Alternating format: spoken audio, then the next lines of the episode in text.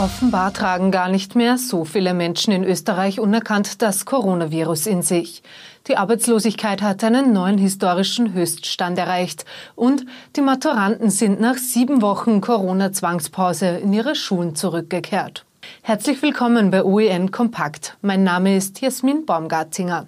Höchstens 11.000 Personen sind Ende April mit dem Coronavirus infiziert gewesen. Das sind 0,15 Prozent der Gesamtbevölkerung. Das geht aus der zweiten repräsentativen Stichprobenuntersuchung durch die Statistik Austria hervor, bei der die Dunkelziffer der Infizierten ermittelt worden ist.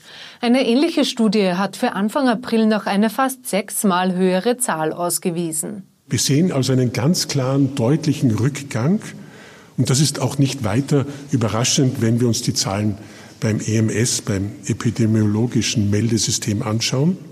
Und das beruhigt auch wieder, denn offensichtlich passt die Dynamik gut zusammen.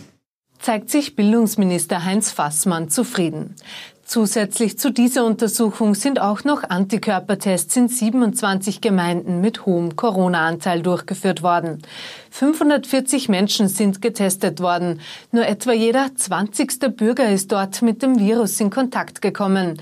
Trotzdem warnt der Bildungsminister.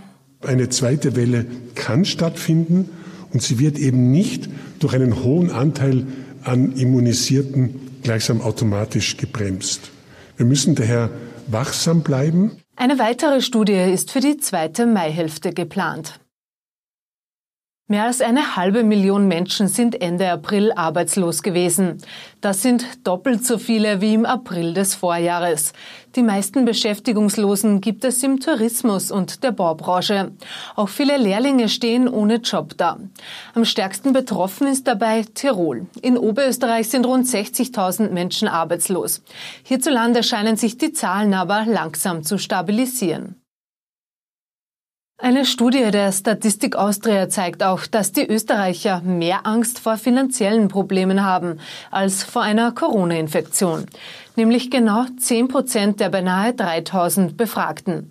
7 Prozent befürchten sich zu infizieren und 6 Prozent jemanden in der Familie aufgrund einer Covid-19-Erkrankung zu verlieren.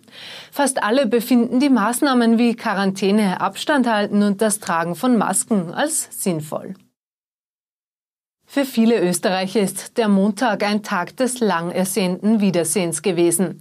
Denn viele Alten- und Pflegeheime haben seit heute ihre Türen wieder für Besucher geöffnet.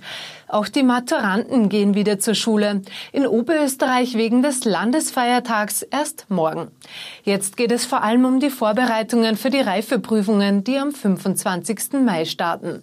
Für die Schüler der Volksschulen, neuen Mittelschulen, AHS-Unterstufen und Sonderschulen beginnt der Unterricht am 18. Mai.